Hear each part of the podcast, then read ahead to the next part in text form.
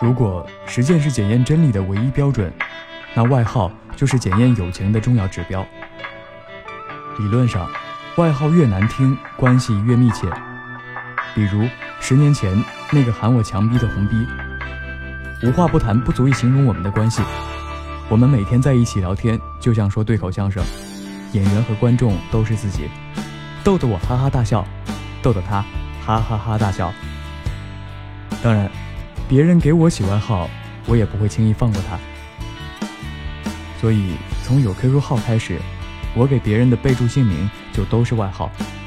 做人就应该是表里如一的，嘴上这么叫人家了，暗地里也必须这么写。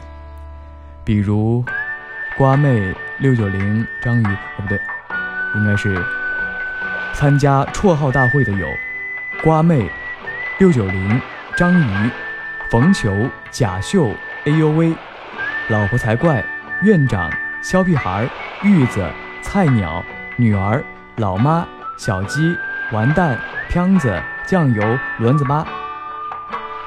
后来我发现啊，这样也不太好，倒不是怕被发现了以后挨打，而是很多人很久不联系了以后根本对不上号，光记得云南仔挺帅的一张脸，但是他贵姓啊？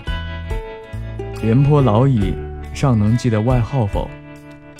所以现在就用了《水浒传》的方式备注，比如抠脚大汉叉叉叉。